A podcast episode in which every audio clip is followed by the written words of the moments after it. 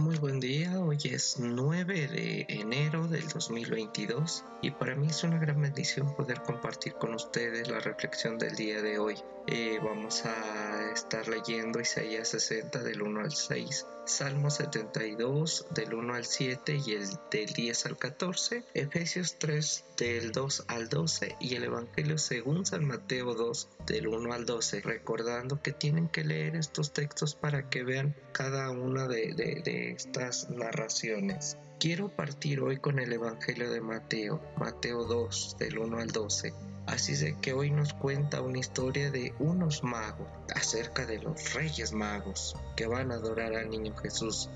Los magos se les conocía como expertos, adivinos, sabios de Oriente, que vinieron a Jerusalén buscando al rey de los judíos para ofrecerle sus respectivos ofrendas y servirle en esa pequeña ciudad de Belén, donde se dice que vino a posarse una estrella. Habían visto la luz de esa estrella, así que imaginaron la riqueza y su poder y de esa forma dejando todo vinieron a adorar, preguntando aún más acerca de este rey.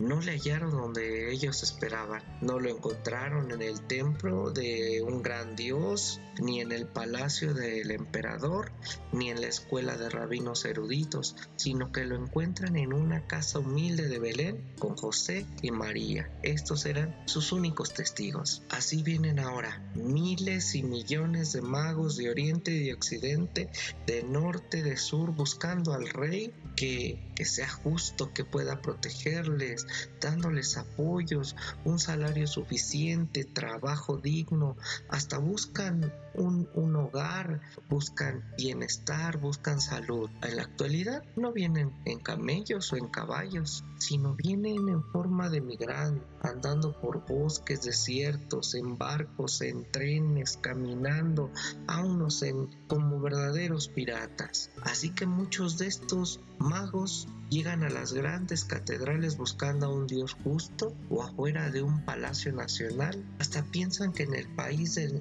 de Norteamérica ahí van a encontrar mejor calidad de vida, pero no lo encuentran en esos lugares. Nadie lo recibe aunque pongan ahí sus carpas o sus casas de campaña. Al parecer todos les cierran las entradas con muros, con soldados, matando a aquellos que pasan un río, matan a niños, adolescentes, jóvenes, y así muchos mueren y otros tienen que marcharse y regresar de nuevo, como los magos de la historia, muchos sin haber adorado a ese rey. Estos magos tuvieron la oportunidad de entregarle sus tributos, pero también se fueron por otro lado, porque si no, a ellos también los podían matar. Esa es la historia de fondo de esta celebración de Epifanía. Seguimos en Epifanía. Sí, este 6 de enero es Día de los Reyes Magos, que vienen del Oriente para adorar al niño. Recuerdan que seguimos a esta estrella, que significa esta celebración las, la revelación de Dios que lo vimos hace ocho días. Esto es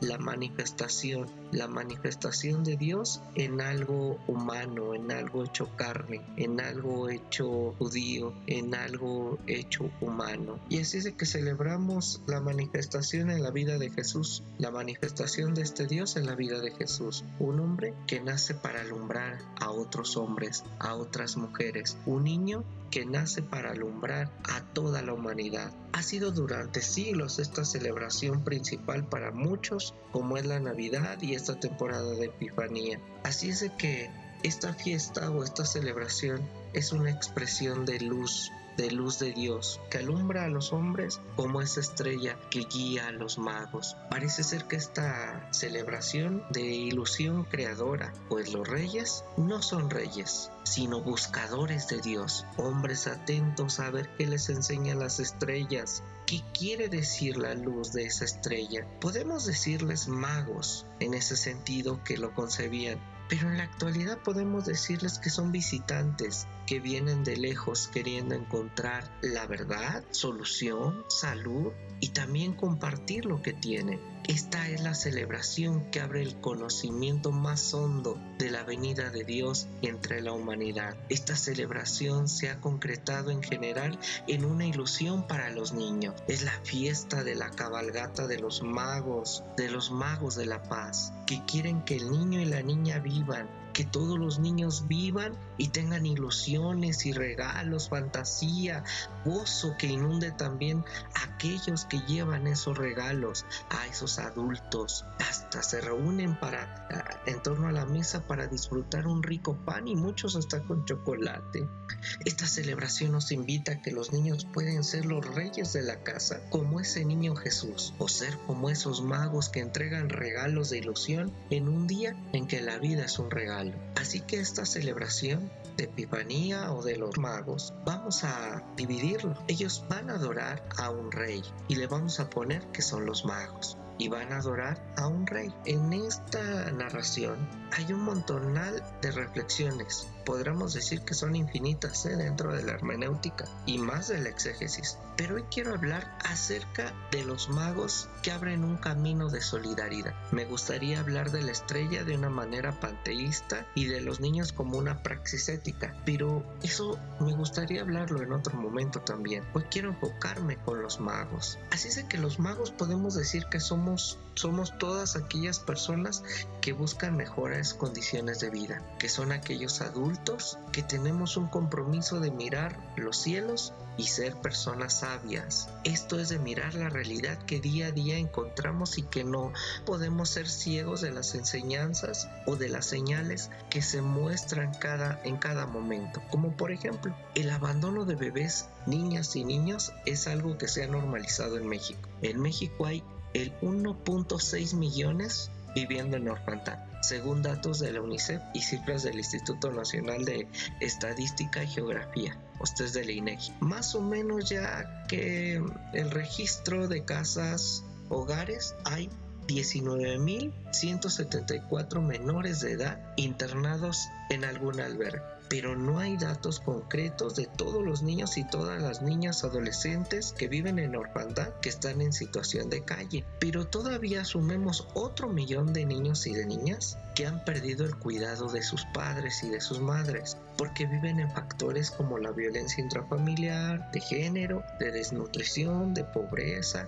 de explotación sexual, comercial, narcotráfico, consumo de drogas, migración y bueno, entre otros, donde los padres son tiranos que explotan a la niñez, según la estadística que lanzó eh, una asociación que se llama Aldeas Infantiles SOS México. Entonces, nuevamente, focalicemos. Esos magos podemos ser nosotras, nosotros los adultos, aquellos responsables directos de Belén, o sea, de la casa, pero no solamente de la casa, sino también de sus alrededores de aquellas personas que mueren de hambre cada día asesinados por un sistema que solo se busca a sí mismo, donde el narcisismo solo es mi propio beneficio. Nosotras, nosotros los magos, estamos invitados a crear un mundo donde, donde ningún niño Dios muera abandonado. Nosotros los magos estamos invitados a enseñar a los niños con nuestra presencia y testimonio que la vida es un don,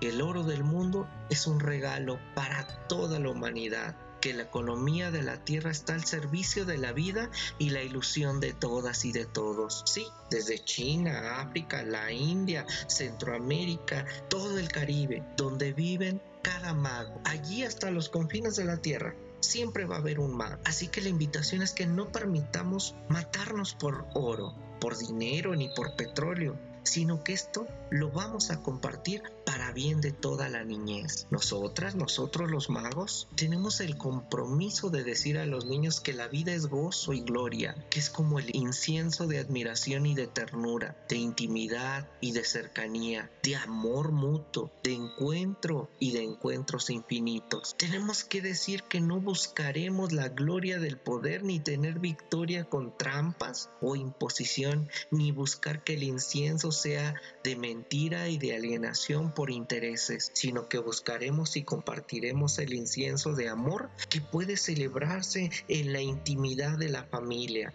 Les diremos que habrá siempre un perfume a su lado y este perfume es la vida digna de todos los hombres y mujeres que podrán comer y gozarse y soñar y disfrutar. Nosotros los magos estamos invitados a enseñar a los niños a que, a que Contemplen que la vida está hecha también de mirra. Sí, la mirra es un perfume de amor, de enamorados, pero también es un bálsamo de muerte. Y este bálsamo de muerte no tiene que ser tan doloroso si es que se, se contempla desde honrar a nuestros antepasados, aquellos que se nos han adelantado y que ahora viven en nuestra memoria. Y aún con dolor, con esa mirra, pero es mejor dolernos que olvidarnos de ellos, porque ellos nos han dejado una semilla y nosotros ahora somos esa flor preciosa que nos pueden acompañar toda la vida en el crecimiento de cada momento y experiencia y acontecimiento que tenemos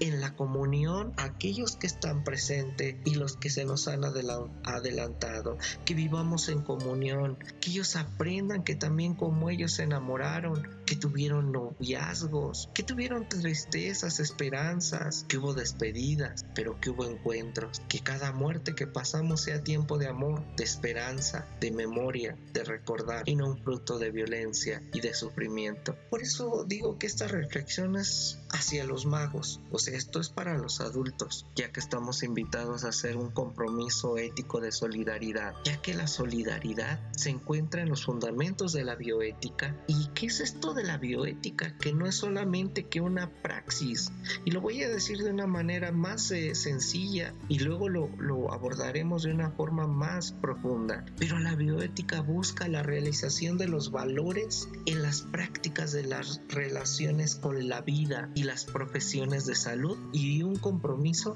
con la transformación de la realidad en la cual nos encontramos, pero con una perspectiva de orden del bien común, de justicia, de solidaridad y florecimiento de la vida en este planeta. Hay un teólogo uruguayo, Juan Luis II, yo les he platicado mucho de él, autor del libro Liberación de la Teología propone la idea de un método teológico como un círculo hermenéutico, o sea, esto es de una interpretación de la realidad que parte de los hechos de la experiencia y lleva una reflexión que conduce a su vez a una praxis, o sea, a medida de que hay determinantes sociales o podemos leer la realidad como esos magos al mirar la estrella, es de que nosotros podemos tener prácticas, pero de bioética.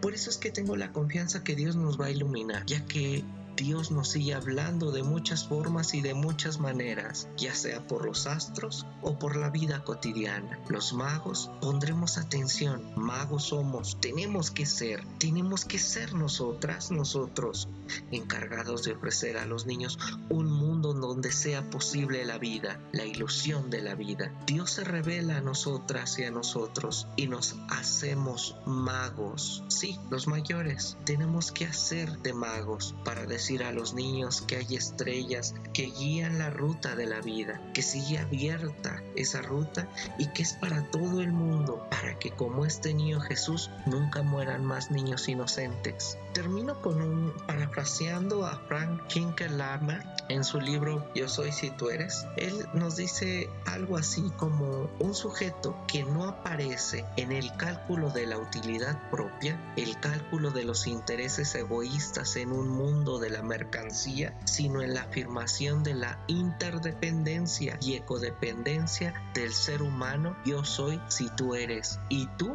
es tanto el otro humano como el otro animal y la naturaleza en su conjunto. El otro tiene que vivir para que yo pueda vivir. La naturaleza tiene que vivir para que yo, ser natural, que soy parte de la naturaleza, pueda vivir. Pero eso no viene como cálculo de utilidad, es decir, por una reflexión egoísta de carácter prudencial, así dice, sino como afirmación de bioética. Yo soy si tú eres. Es un criterio ético que lo experimentamos en un sentido de espiritualidad humana. Esto lo encontramos en todas las culturas. La, la expresión ética de la convivencia a la que podemos recurrir para reencantar el mundo desde una espiritualidad liberadora y de salud integral por la vida. Así es de que hoy abramos un camino como la estrella para todas y todos los magos y que hoy apele la vida, pero esa vida que sea en amor, en solidaridad. Dios, amor, nos bendiga.